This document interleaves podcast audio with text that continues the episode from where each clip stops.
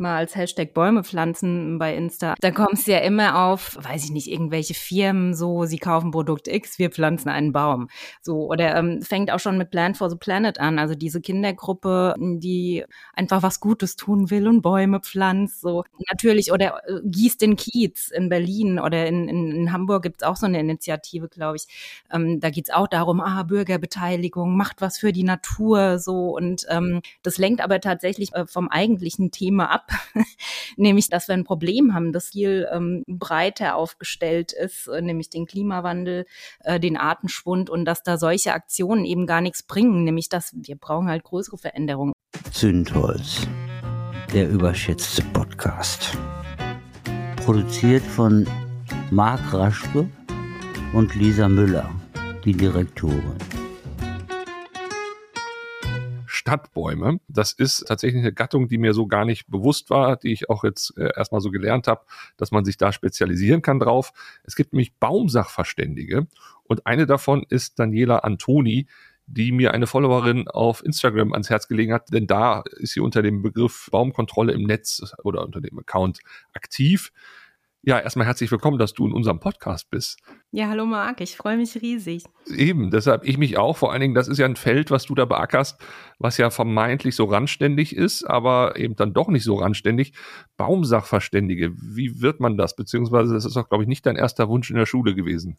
Nee, also tatsächlich nicht. Das ist ähm, ein sehr seltener Beruf. Früher wollte ich tatsächlich mal den Regenwald retten. Das heißt, ich hatte mich Ach für Gott. ein Forstwissenschaftsstudium entschieden hab dann aber im Zuge dessen sehr schnell gemerkt, so, ja, nee, also komplett im wirtschaftlichen Sektor möchte ich nicht arbeiten. Und dann bin ich eben sehr schnell ähm, bei einem Sachverständigenbüro gelandet, das sich auf Stadtbäume spezialisiert hat.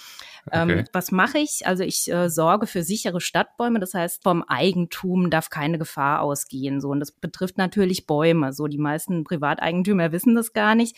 Aber Städte sind sich der Verantwortung, die sie da auch rechtlich haben, schon sehr bewusst. Das heißt, die engagieren oder ähm, haben eben selbst Leute, die für die Sicherheit der äh, Stadtbäume sorgen. In Kindergärten, in Straßen, überall dort, wo es eben gefährlich werden kann.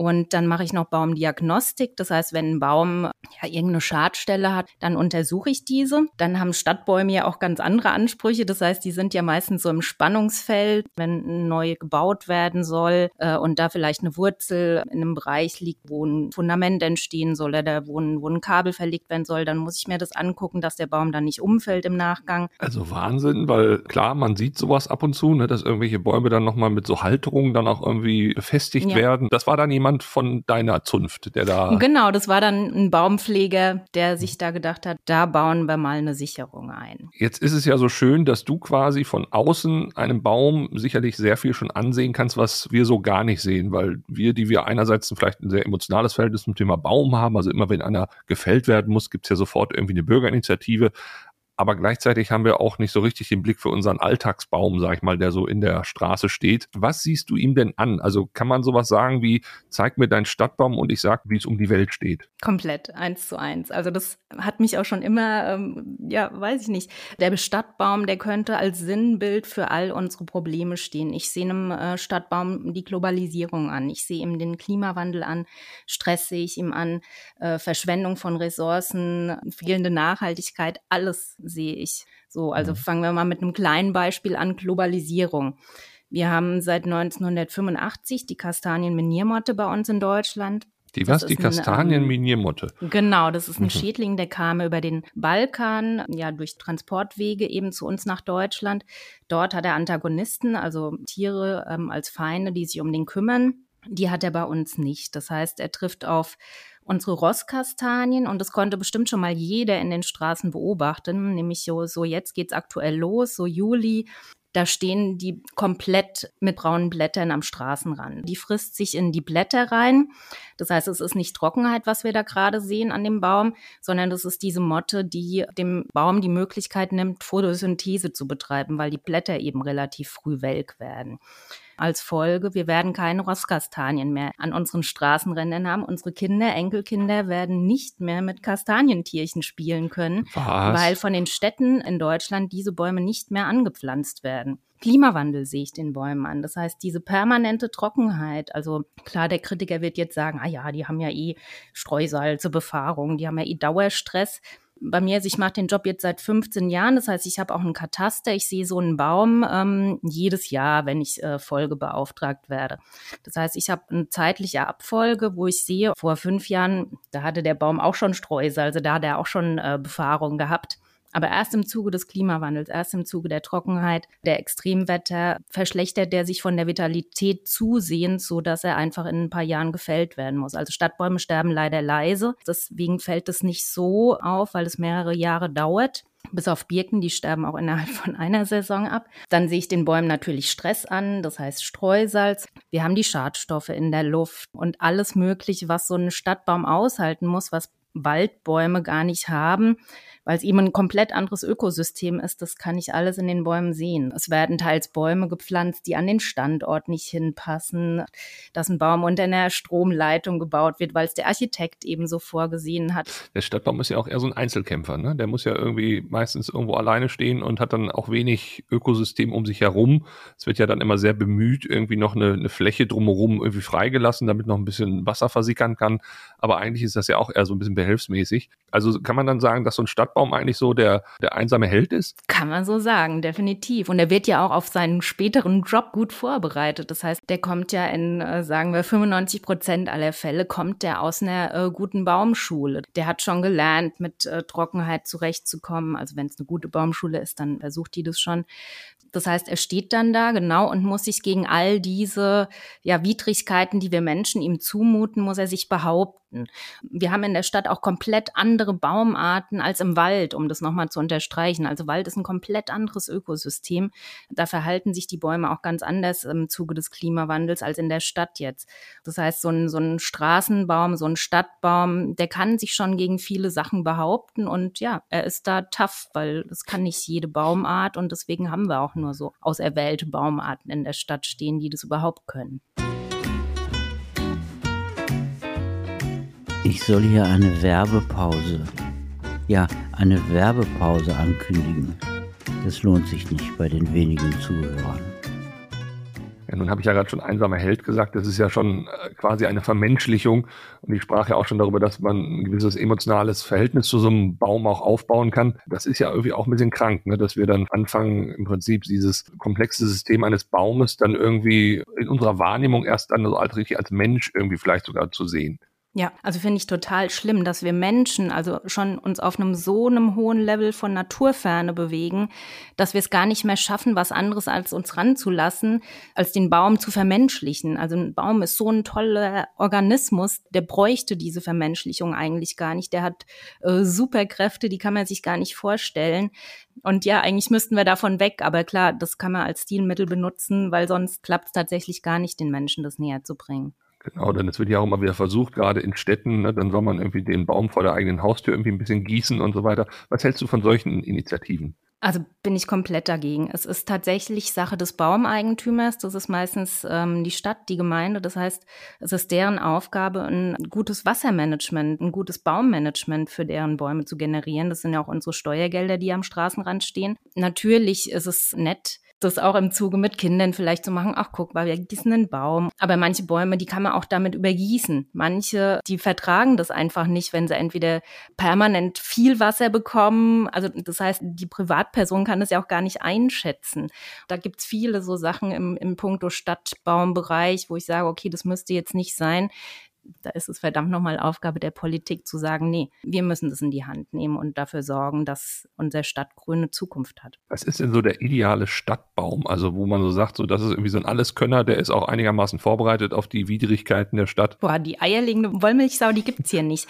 Alle unsere Bäume haben ähm, spezielle Eigenschaften und die kann man nicht verpauschalisieren. Wenn wir jetzt eine Zufahrt haben, dann, also in der Straße muss zum Beispiel immer das Lichtraumprofil generiert sein. Unten drunter müssen LKWs fahren können. Autos fahren können. Im Gehwegbereich müssen Fahrradfahrer fahren können. Das heißt, Bäume müssen ein Stück weit aufgeastet werden. So allein das schon, das verträgt nicht jede Baumart. Aufgeastet ist was? Also für die, die jetzt noch nicht. Die Krone muss so ein bisschen nach oben verlagert werden, dass eben äh, LKWs und Autos drunter durchfahren können. So, das heißt, da setzt man schon mal keine breitkronigen Bäume hin. Das heißt meistens schlanke, damit man eben nicht so viel schneiden muss, weil jeder Schnitt oder jeder große Schnitt, da dringen Pathogene und pilzliche Erreger in den Baum ein. Das heißt, das Das ist schon mal ein Punkt, wo man in der Planung sehr viel falsch machen kann, sehe ich auch tagtäglich. Ja, sowas muss einfach verhindert werden. Die Antwort der Natur auf deine Frage wäre der Götterbaum. Also der Götterbaum ist eine invasive Art. Die ist ähm, aus Asien auch eingeschleppt worden und der verträgt die schlimmsten Widrigkeiten. Also der fruchtet komplett auf Asphalt und geht da hoch. Innerhalb von einem Jahr wächst der Baum ähm, an die fünf Meter. Ich habe da so ein Experiment jetzt bei mir im Garten stehen, weil im Rhein-Main-Gebiet die Art hat sich schon so weit ausgebreitet, dass da ja momentan schon Problematiken entstehen das wäre tatsächlich der ideale Stadtbaum. Das Problem mit ihm, er verdrängt eben alles andere. Das heißt, wir müssen schon zurückgreifen auf unsere klassischen Straßenbäume. Und da kann man es eben nicht sagen. Also es gibt sogenannte Klimabaumarten, die trenden jetzt stark, finde ich auch gut, weil in Zukunft werden wir durch die extreme Trockenheit und die äh, zunehmende Hitze mit unseren heimischen Baumarten ähm, nur noch in einem ganz kleinen Fenster agieren werden können. Das heißt, wir brauchen Bäume aus anderen Klimaregionen, die hier angepflanzt werden müssen. Ja, da ist momentan so der Hipster, der Amberbaum zum Beispiel oder die Baumhasel die ähm, sehe ich momentan als ganz stark. Aber was und welche Bäume es in Zukunft schaffen werden, kann man noch gar keine Prognose zu abgeben, weil äh, wir noch nicht wissen, was ist, wenn wir die Bäume hier einführen. Bringen die auch ihre Schädlinge mit? Äh, wie reagiert die heimische Flora und Fauna darauf? Also das sind alles so Aspekte, ja, das steht noch in den Sternen. Mhm, aber der Götterbaum, das ist ja ein schöner Name irgendwie auch, macht natürlich auch seinem Namen alle Ehre, wenn er sagt, ich will keine Götter neben mir, er verdrängt alles. Aber dass der sogar schafft, auf Asphalt zu wurzeln dann oder aufzugehen, das ist ja schon also ja. Äh, Wahnsinn. Ich habe mal vor Jahren in der neuen Nationalgalerie in Berlin wurden dann Birken ausgestellt. Ich denke, das waren Birken. Und darunter war dann so ein Betonklotz. Also da waren die dann auch drin, irgendwie, die wurzelten da drin. Und es waren die Birken, die auf dem Palast der Republik damals wuchsen, als der dann quasi schon wow. leer war und eigentlich abgerissen werden sollte.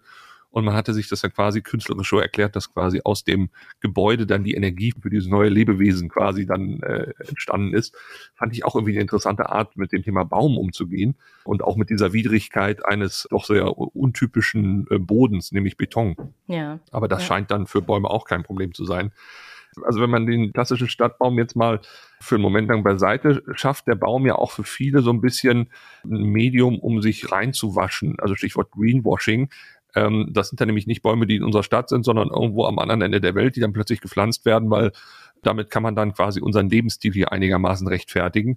Zum Beispiel, wenn man fliegt, ne, da gibt's ja dann Programme, wo man dann irgendwie mhm. sagt, ja, und dafür, äh, weil wir hier, oder, oder ganz lustig war das doch mit Bier trinken, ne? dann sollte man Bier trinken und die Brauerei hat dann gesagt, wir forsten ja. äh, 6000 Kilometer von uns entfernt irgendwas auf. Was hältst du von solchen Initiativen? Also das ist tatsächlich für mich in weiten Teilen, also ich kann natürlich jetzt nicht jede Organisation ähm, diesbezüglich beurteilen, aber in weiten Teilen ist es für mich Greenwashing, weil man suggeriert natürlich dem Kunden und nichts anderes ist es ja so, sie kaufen Produkt X, wir pflanzen so und so viel Bäume, äh, suggeriert man, man würde aktiv etwas tun, ähm, um gegen all diese Sachen anzugehen. In Wahrheit fördert man ja natürlich den Konsum durch jedes Produkt, das man kauft und vielleicht gar nicht braucht. Das heißt, Bäume pflanzen, natürlich, äh, die entziehen CO2, binden es in Ästen, Stämmen, Blättern, alles, was man von so einem Baum möchte. Aber ähm, natürlich ist es viel sinnvoller, Bäume zu erhalten. Das heißt, äh, unser Fleischkonsum, alles, äh, was dazu führt, dass irgendwo Bäume entnommen werden in großem Maße, äh, das muss ja angegangen werden. Und es muss Ursachenbekämpfung her und nicht irgendwie so eine Symptombehandlung. Ja, das finde ich bei dieser ganzen Diskussion um die Frage, welche Technik wir entwickeln, um CO2 zu binden und so weiter, da denke ich mal so, ja, diese Technik gibt's doch schon seit tausenden von Jahren, sie nennt sich Baum. Ne? Und man müsste ja. sie einfach nur entsprechend ja. bauen und eben nicht für irgendwelche Trends in Sachen Heizung, ne? Stichwort Holzpellets mhm. oder sonst was, dann irgendwie entsprechend Boden. Und wenn man sich dann anguckt, gerade in der Baubranche, Holz gerade sehr nachgefragt, weil sehr, sehr rar. Man findet kaum wirklich noch Lieferanten. Die Preise gehen da entsprechend hoch. Also auf der einen Seite haben wir so ein fast romantisiertes Verhältnis zum Thema Baum, ne, mhm. dass wir ihn umarmen, dass wir über ihn singen, mein Freund, der Baum ist tot. Und auf der anderen Seite ist das dieses, was ja auch jetzt in Anführungszeichen dann nicht mehr so dein Bereich ist, also dieses wirtschaftliche Gut Holz, was dann eben aus Wäldern und so weiter gewonnen wird, also schon so ein irrationales Verhältnis, was wir irgendwie zu diesem Thema Baum haben. Ja, total. Also es ist äh, für mich ein, ein, großes Paradoxon und da wird aber auch tatsächlich aus der Politik äh, zu wenig dafür getan, das mal auf den Punkt zu bringen, was jetzt genau uns einfach weiterhelfen äh, würde. Hast du denn den Eindruck, dass die Politik den Baum an sich ernst nimmt? Nein, also es gibt ja kein äh, rechtliches Instrument aktuell, das zum Beispiel sagt, so und so, wir erhalten jetzt alte Bäume bei uns in der Stadt. Also wirtschaftliche Interessen äh, haben Vorrang. Also ich war letztens, war ich eingebunden in ein Projekt, äh, da ging es um den Weiterbau von, der, von einem Autobahnteilstück. Und es wurde dort eine seltene Käferart gefunden, also wirklich eine sehr seltene Käferart, europaweit geschützt. Und ich war Teil des Gutachterteams auf der Seite, die praktisch gesagt hat, ja, der Käfer ist hier existent, es kann hier nicht weitergehen. Ja, wir hatten die Studienlage, wir hatten alles auf unserer Seite so. Und im Endeffekt war es doch so, also das ist dann vor einem großen Verwaltungsgericht in Deutschland gelandet. Im Endeffekt war es dann doch so, dass dieses Teilstück weitergebaut wurde. Und da bin ich tatsächlich etwas von meinem meinem demokratischen Glauben abgefallen, weil das, ja, gab es für mich vorher nicht. So, wenn Fakten existieren, wie kann sowas in Deutschland passieren? Und das war für mich ein so ein markantes Beispiel, dass wirtschaftliche Interessen komplett überwiegen. Ja. ja, man sieht es ja auch immer wieder in anderen Zusammenhängen, Stichwort Tambacher Forst. Ne? Da wird dann auch vermeintlich ein Stück Wald fast zum Politikum.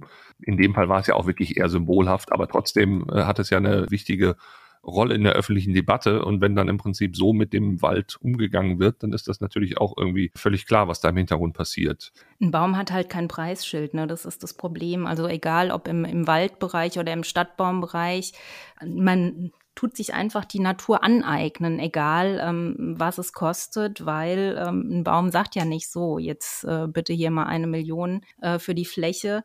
Ja, der Mensch macht da sich einfach weiterhin die Natur untertan. Was würdest du ihm denn für ein Preisschild geben, wenn du es könntest? Also was, äh, welchen Wert hat so ein Baum für uns Menschen, wenn man das mal?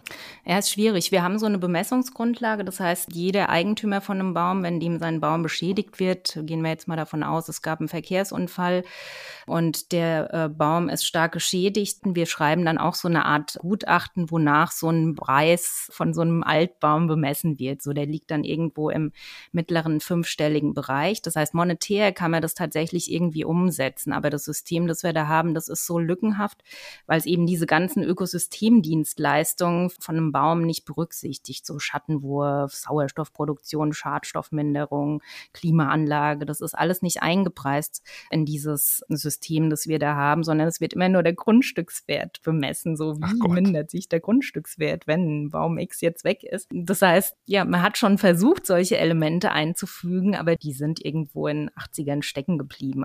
Es müssten viele äh, Reformen her, die den Stadtbaum endlich mal preislich bemessen. Ja, das glaube ich. Ja, vor allen Dingen, wenn dann nur der Grundstückswert da bemessen ist, dann ist das ja auch wieder eine hochgradig menschliche ja. Nummer, ne, fast eine Eitelkeit. Und gleichzeitig müsste man im Zuge dieser ganzheitlichen volkswirtschaftlichen Betrachtung eben, ja, wie du sagst, ne, ist Klimaanlage, er ist Luftfilter, an vielen Stellen einfach quasi gar nicht quantifizierbar, was genau. so ein. Wert eines Baumes dann ausmacht. Ja. Ne? Was wäre denn für dich so, so ein Wunsch, wenn du jetzt Herrn Scholz mal für eine halbe Stunde sprechen könntest oder Herrn Habeck oder wen auch immer? Vielleicht Herrn Habeck, der ist ja als Grüner dann ein bisschen näher an den Bäumen dran.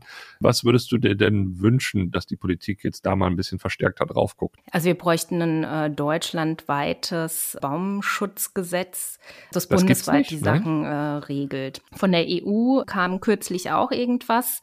Äh, das heißt, in der EU lag ein Kommissionspapier vor, da hatte ich auch einen Artikel zusammen mit einem Anwalt drüber geschrieben. Das hatte vorgesehen, den Überschirmungsgrad in Städten prozentual zu erhöhen, also in ganz Europa. Das ist ja nicht nur ein deutschlandweites Problem, was wir hier mit Stadtbäumen haben, das sieht man in ganz Europa.